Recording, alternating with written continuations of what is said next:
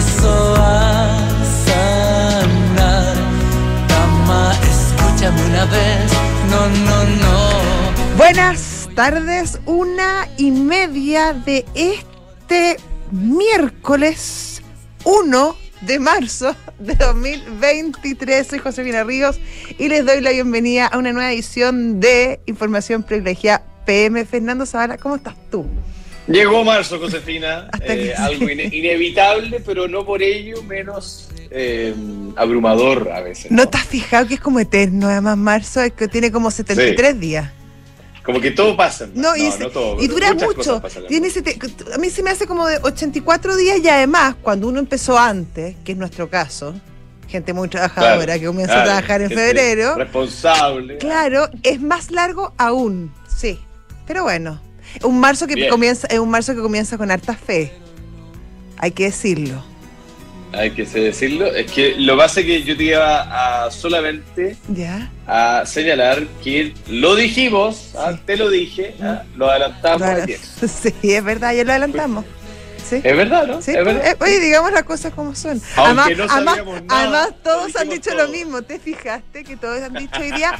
Yo lo adelanté, yo lo dije. Todos, Ah, todos fuimos eh, muy visionario. presagiadores Mm, de sí. un positivo. Bueno, nos referimos obviamente al IMASEC, dado a conocer hoy día por el Banco Central, que a diferencia de lo que decían muchos agoreros, Del salió infortunio. eh, positivo, rompió una racha de dos meses negativo y mm, se empieza a armar un cuadro bien sorprendente. ¿ah? Eh, antes de ir a desglosar la, la cifra que tiene que ir con, con la perspectiva de que quizás, quizás, quizás no vamos a tener recesión este año. ¿eh? Claro. Y volvemos a tener fe, ¿viste tú? Volvemos, volvemos, sí. Ahora, pero lo que sí adelantamos ayer era que si que llegaba a haber una sorpresa positiva, esta iba a venir de la minería. Y eso lo adelantaste tú, Josefina Río, así que te doy toda la autoría. Exactamente. Eh, y obviamente por ahí vino, vino una sorpresa positiva. sí, bueno, y gracias, gracias a China por favor concedido. Claro, gracias a China. China, todo esto que eh, de, de alguna manera presagiando lo que venía hoy día, eh, dio a conocer ayer en la noche, a última hora, el índice de actividad manufacturera. Eh, este índice es un índice que en escala de 100 Sí. y siempre que está arriba de 50 es crecimiento y abajo de 50 es decrecimiento. Se esperaba algo así como 51, 51, un poquito más de 51 y el, el número fue 52,6. El número anterior había sido 50,1. Entonces se pegó un salto bien potente en términos de crecimiento de la actividad manufacturera. Oye. El PMI, famoso PMI manufacturero. Nada, o sea, un salto bien impresionante hay que decirlo, es la expansión más rápida desde abril de 2012. Estamos hablando más de Correcto. 10 años. Así Ahora, ¿qué que, pasó? mm, Bien impresionante. Eh, bueno, el- se abrió el país después del COVID. Se abrió el país, claro. Hay, hay una Básicamente, unidad, claro. Dejaron de atrás la política, o han ido dejando, porque esto es un proceso que todavía sigue dando. Eh, la política de COVID-0 eh, han ido reabriendo sectores de, China y eso obviamente ha impulsado el- la actividad económica. Oye, en Estados Unidos también se conocieron cifras eh, no, no tan alentadoras, pero con un trasfondo que podría ser una buena noticia también y tiene que ver con el sector manufacturero en Estados Unidos que se contrajo por cuarto mes consecutivo en febrero, pero esta, se habrían indicios, los primeros indicios de que la actividad de las fábricas se está estabilizando. De hecho, hubo O sea, menos mala la cosa. menos mala la cosa. Exactamente, se estaría estabilizando justamente la, la actividad en las fábricas eh, con un indicador de nuevos pedidos que se recuperó de su mínimo de más de dos años y medio. Extraordinario. Oye, bueno, y vámonos al, al ámbito local. IMASEC, como decíamos, 0,4%. Este es el IMASEC de enero, a todo esto, ¿ah? para, Sí. para todos los que no estaban informados. Estamos desfasaditos, un poquito desfasados, pero así Bueno, está suele suceder, se tiene que terminar enero para poder dar los números, si no, ni modo, pues. Correcto, correcto. Y mm, entonces 0,4% mensual, eh, desestacionalizado, 0,5% esto respecto al mes anterior, y eh, una caída de 0,3% en 12 meses. ¿ah? Eh, Claro. y bueno, misma cantidad de días hábiles, o sea, no hay, no Lo, hay interes- mucho sí, por ahí. lo interesante, que claro, uno dice 0, 0, 0,3, 0,4, no es mucho, pero lo que se esperaba era una caída del IMASEC en torno al 0,1 y el 0,7%. Entonces, claro, eh, Claro. al final es con lo que tú te comparas. Efectivamente, o sea, en el fondo íbamos a caer 0, íbamos a caer 1% para hacerlo simple y terminamos creciendo 1,6. ¿ah? Así que bien, bien, bien, bien. Oye, ¿y de dónde vino el, la sorpresa positiva como lo adelantábamos ayer, Josefina Río y hoy día en todos los programas? O sea, Josefina se adelantó a todos. Eh, el mejor desempeño en la minería, que aumentó 4,4% su actividad y esto hizo que la producción de bienes creciera 1,6% en el periodo. ¿ah? Claro. Así que por ahí vino la sorpresa. es importante consolidar este, este crecimiento en el área minera en otras áreas que, claro, que uno en el día a día, en la cotidianidad, se ven mucho más y, que, claro, están mucho más alicaídas. Por lo tanto, esta claro, no hay esta sensación de que eh, efectivamente en el todo estamos mejor de lo que creíamos, no necesariamente se aprecia en la cotidianidad de las personas que, claro, tienen que enfrentar vicisitudes eh, a veces no menores, con despidos masivos en algunas partes, con contracciones de apretarse el cinturón, etcétera, etcétera. O sea, eso Em, va a seguir sucediendo y probablemente se acentúe en los meses que vienen porque obviamente las, las medidas que toma el Banco Central o toma el gobierno vienen con ciertos desfases, por lo tanto em, tampoco hay que poner a, saltar en un pie, cantar victoria y hay que mantener la calma porque, em, porque igual, aunque quizás no haya recesión, es un año que se prevé complicado. Esa expresión es, siempre me ha dado risa mía. ¿eh? ¿Por qué la gente querrá que estar feliz significa saltar en un pie? ¿eh? Porque los niños. ¿Te has fijado los niños cuando ya no pueden más de felicidad se van a saltar como en un pie? En un pie. Yo al menos no salto en un pie. Tú no saltáis ni para atrás. Tú no saltáis ni para atrás, Oye, hablando de minería, te quiero poner otro tema, a eh, Josefina. Ayer eh, se dio a conocer una, noticia bastante sorprendente para mí, al menos, ¿eh? eh más allá de Imasec 04, que era la intención, eh, positivamente sorprendente en mi caso, era la intención del gobierno de incluir a privados en las licitaciones de explotación del litio. Me, sorprendió por varias razones. Primero, porque el gobierno anterior había hecho exactamente eso y los actuales gobernantes habían sido muy críticos de lo que hizo el gobierno anterior. Exactamente. en algunos casos interponiendo recursos y tratando de frenarlo en el Tribunal Constitucional, etcétera. Pero además me sorprendió porque este gobierno tenía una retórica, había tenido una retórica, eh, bastante en dirección, en otra dirección, o sea, tratar de, hablando de la empresa nacional del litio y, y, bueno, yo dije, qué bueno que se dieron cuenta de que eh, la colaboración público-privada y, y, el rol de los privados es muy importante en la explotación del litio para no quedarnos atrás. Pero obviamente, Josefina, no pasó mucho tiempo hasta que aparecieron los típicos, los, de siempre. El ¿ah? diputado Núñez. el senador Núñez. senador Núñez, de veras, el senador Núñez. Que no, en ningún caso sorpresivamente, porque al que lo conoce a nadie le llama la atención, salió inmediatamente a decir que era pésima idea. Mira, yo a esta altura del partido voy a decir algo bien directo. ¿ah? Casi todo lo que dice el senador Núñez yo estoy en, la vereda al frente. Eh, creo que el senador Núñez en este caso está eh, lamentablemente provocando un problema o le va a provocar un problema si seguimos su, eh, sus predicamentos y le va a provocar un problema al país porque no vamos a ser capaces de aprovechar esta ola de crecimiento de la industria del litio a nivel global. Eh, claro, mira, la verdad, em, para tu tranquilidad, el Partido Comunista tiene muy pocos votos en el Senado. Te diría que la dos. Ah, no, dos, dos. La senadora Pascual y, la, y el senador Núñez. Por lo tanto, claro, tampoco es que Em, la balanza la, la, muevan mucho, por un lado. Dos, yo creo que eh, hay un grupo en el gobierno, sobre todo liderado desde la Corfo, que, que, se ha dado cuenta eh, desde la Corfo, y sí, especialmente desde la Corfo, que es la que ha estado a cargo de, de formular esta, esta política nacional del litio, y también, bueno, también me imagino que desde el Ministerio de, Minería que se han dado cuenta que la explotación del litio es muy importante, que hay que aprovechar el boom y que si nos, siga, nos seguimos retardando, ese, ese boom puede desaparecer. Por lo tanto, hay que activar la máquina rápido y esa máquina se activa con mucha plata. Por lo tanto, imaginarse que el Estado puede hacer toda esa inversión es casi imposible. Y siguiendo otros ejemplos de países que les gusta mucho mirar Em, a, los chilenos, por ejemplo, Australia, me imagino que de ahí eh, nace la decisión de, em, de integrar a los privados, ya no solo en la explotación, sino que también en la exploración de nuevos salares en Chile. Esta política hemos sabido alguna, como tú comentabas, hubo un artículo bien, bien largo al respecto en el, en el Mercurio el día lunes, pero se va a conocer en detalle eh, a partir de este fin de semana en Canadá. En Canadá el, domingo comienza el PDAC, que es la feria de minería más importante del mundo.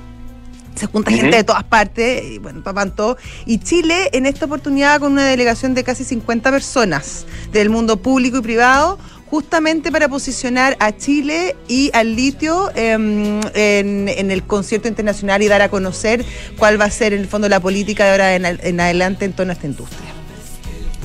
Oye, em, y esto además coincide con la visita de eh, personeros de eh, la Lithium Power International y de Tianqi, que son dos empresas que tienen inversiones en nuestro país en, el sector, que se contaron con la ministra de Minería además. Em, la señora Hernando la señora Hernando, la señora Marcela Hernando, la ministra de Minería.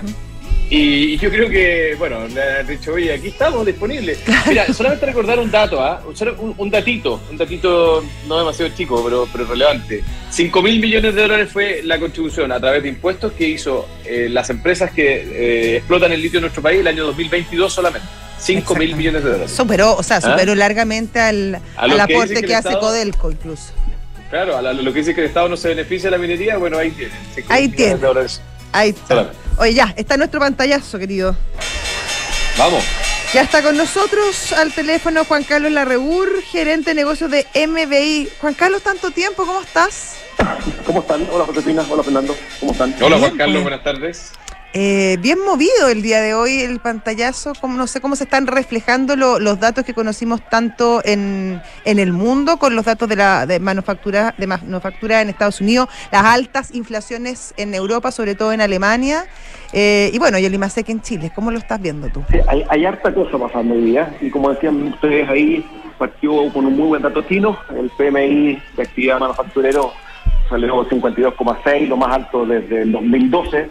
Ahora sí tiene mucho que ver con lo que decías tú ahí también, que al final tienes la economía cerrada y empezar a abrirla no es raro que, el número sorprenda al alza eh, y bastante más arriba. La idea es que esos números se mantengan. Eh, pero ese número rápidamente tiró la vuelta de, con, con partida a 4,5, el FXI, que es un índice en Estados Unidos que sigue tiene a 4,6. Eh, inmediatamente también impactó el precio del cobre, el cobre se fue 1,2% arriba, a niveles de 4,15, 4,16, y eso también llevó rápidamente el tipo de cambio chileno a, apreciarse. Se cayó 2 pesos hasta 8,16 por ahí en algún minuto durante la mañana y ahora está en 811, o sea, unos 16 pesos más abajo.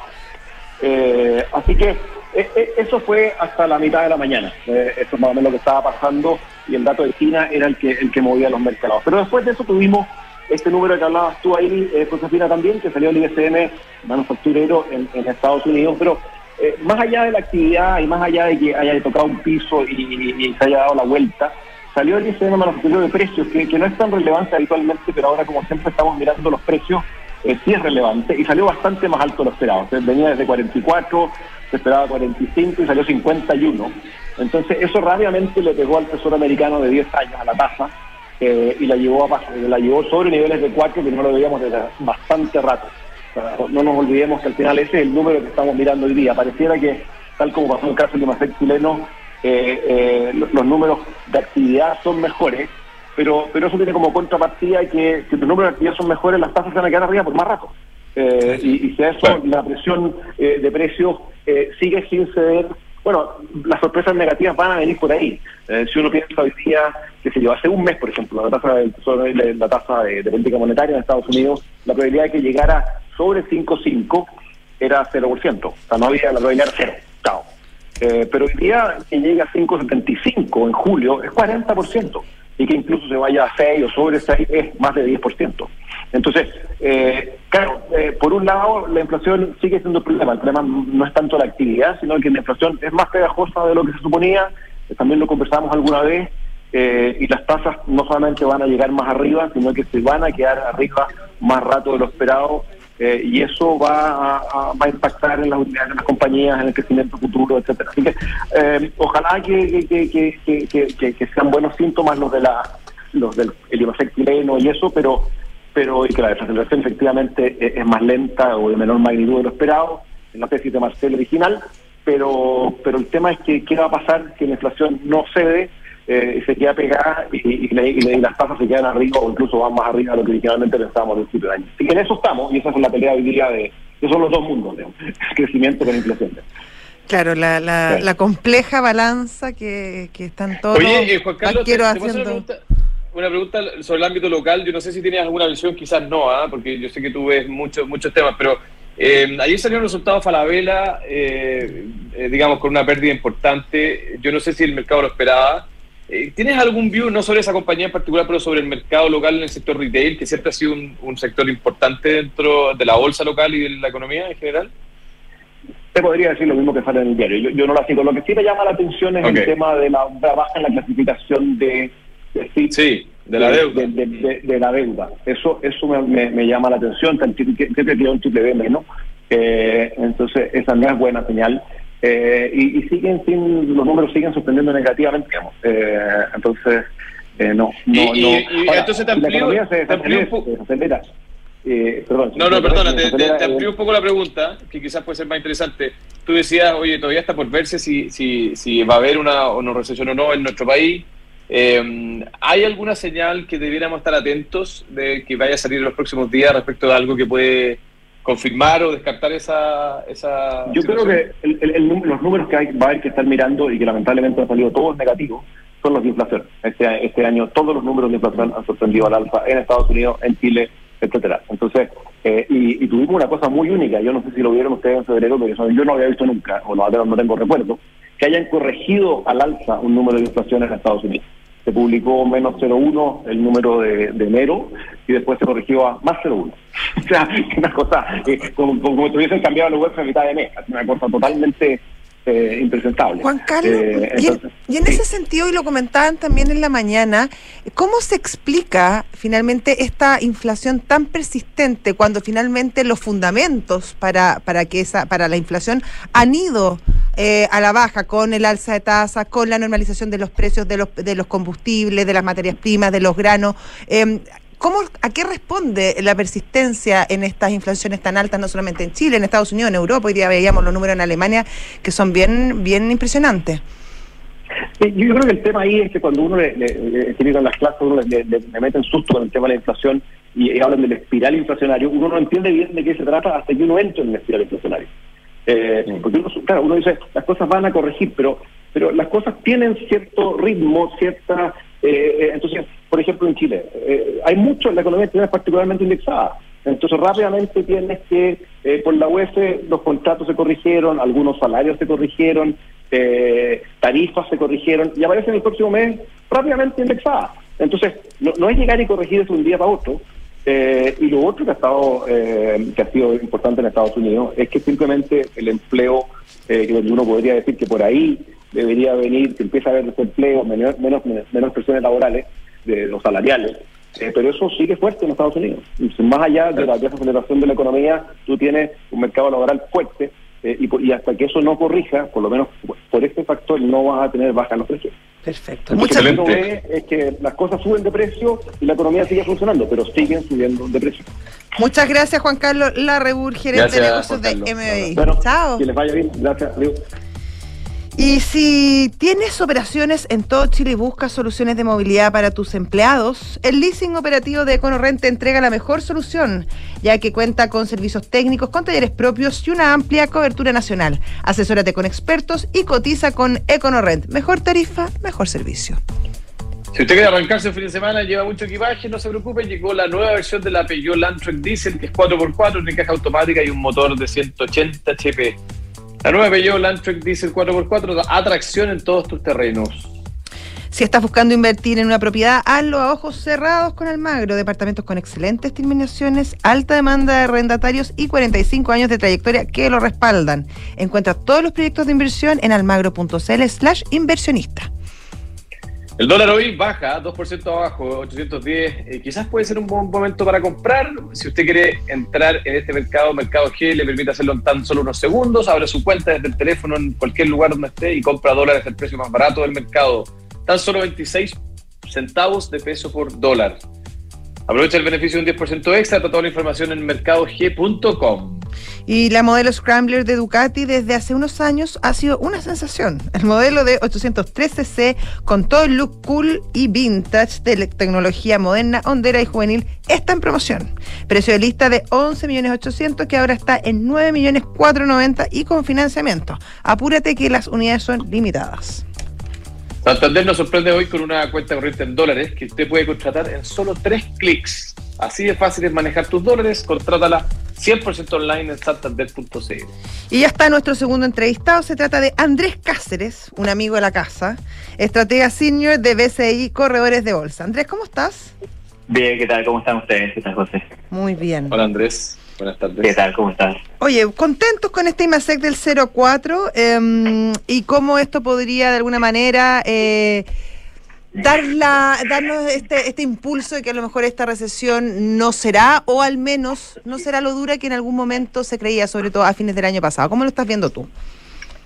Sí, o sea, efectivamente, sorprendió el dato eh, y claro, ahora hay que hay que ver cómo cómo continúa un poco esta esta tendencia y que poner bastante ojo después lo que venga siendo inflación y con eso ver cómo cuál va a ser la política a seguir por parte del Banco Central en cuanto tenemos si hay todavía una mantención de tasas en el en el largo plazo eh, o digamos en lo que queda de este de este año. Eh, podría mejorar eso sí cuando si uno está pensando en el PIB para este año sí o sea la contracción podría ser menor esto también ya un poco se, se fue dando, o esta discusión, digamos, cuando uno veía precisamente afuera del caso de Estados Unidos, algunos hablaban de que podría haber una contracción y otros sencillamente una desaceleración, es decir, un crecimiento en torno a un 0, 0,5%. En nuestro caso, yo creo que se va a ir ajustando eh, aún una contracción, pero muy marginal tal vez este con los datos que hemos tenido ahora, ya que ustedes también lo comentaban al inicio del programa, la parte de servicios y minería han sido las que las que han sorprendido en caso de mantenerse estas y con el escenario que, eh, que vemos en el mercado internacional sería sería bastante positivo en cuanto a ver de repente un mercado, una economía local con un crecimiento nulo inclusive para, para este año. Ese sería, digamos, el escenario más positivo, ¿no?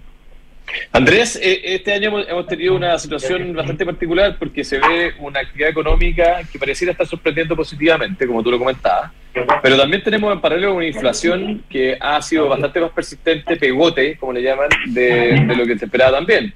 Entonces, el, mercado está empezando a, generar apuestas sobre cuándo va el Banco Central empezar a bajar la tasa, tomando en cuenta esos dos factores. ¿Cuál es la visión de ustedes? ¿Es junio, la reunión de junio, el momento que ustedes creen que se va a iniciar la reducción de tasa o va a ser antes o después?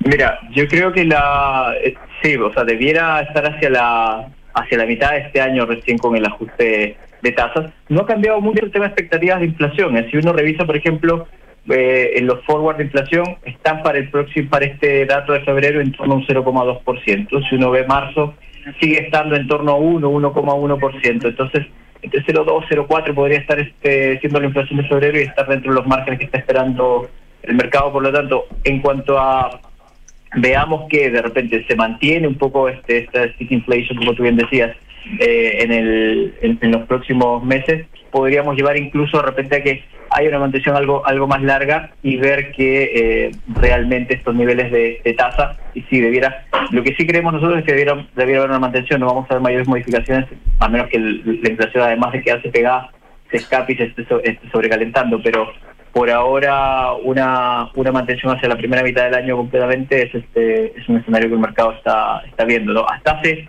hasta hace no mucho incluso algunos pensaban que a partir de, de abril podríamos verlo pero con estos datos que vamos viendo definitivamente por ahora incluso debiera ser más gradual en cuanto al tema de, la, de las bajas es decir esta mantención como les decía hasta la mitad del año e incluso los recortes que se pudieran dar ya hacia la segunda parte podrían ir de repente con una menor magnitud, porque recuerden que estamos en este 11.25 y, mm. si, y en un primer escenario antes de estos datos, o de los últimos datos que hemos visto en este último tiempo, eh, se pensaba que los recortes debieran ser eh, bastante agresivos, de 100, 125 puntos base inclusive, podría moderarse de repente ya hacia la segunda mitad del año eh, en la medida que, veamos cómo siguen manejando estos números. En ese sentido, Andrés, em, esta mantención prolongada que tú dices, eh, ¿hacia cuánto deberíamos converger a fines de este año? Sobre todo tomando en cuenta además los números que veíamos ayer respecto al empleo, que también permanecen bastante firmes. Sí, efectivamente, el tema de empleo todavía se mantiene firme, aunque dentro de lo que son un poco los rangos que, tenemos nosotros en el, escenario, o sea, eh, poder pensar en, tasas que estén en torno a un, hablando ya de la tasa de política monetaria, en torno a un 7, 7 7,5% por ahora es el escenario base que tenemos, que tiene el, Departamento de Economía eh, aquí, aquí en BCI, por lo tanto, creemos, como te digo, que si se comienzan a dar los recortes podrían ser graduales, si se corrigiera un poco esto, va a depender de, cómo vienen los próximos números, ¿no? Porque lo de ahora ha sido positivo, digamos, sorprendido, pero pero si viéramos que ya esto se está, se está aún manteniendo y la economía está siendo muy resiliente ya, eh, por ahí que los recortes podrían ser algo, algo menores, pero por ahora el escenario base está en torno a un 7,5% ¿no? de tasa de Excelente. Excelente. Muchas gracias, Andrés. Eso. Chao, que estén muy bien. Hasta luego. Y de ahora en adelante podrás pagar en restaurantes con un código QR sin tocar dinero ni máquinas, comprar tus libros de estudios con descuentos, cargar tu celular, aceptar todas las tarjetas en tu negocio o cobrar con un link pago. Todo esto a través de Mercado Pago, la fintech más grande de Latinoamérica. Book es un software integral de gestión de personas que te permite llevar la felicidad de tus colaboradores a un siguiente nivel. Súmate a la experiencia Book. Crea un lugar de trabajo más feliz. Visítalos en belargauk.cl.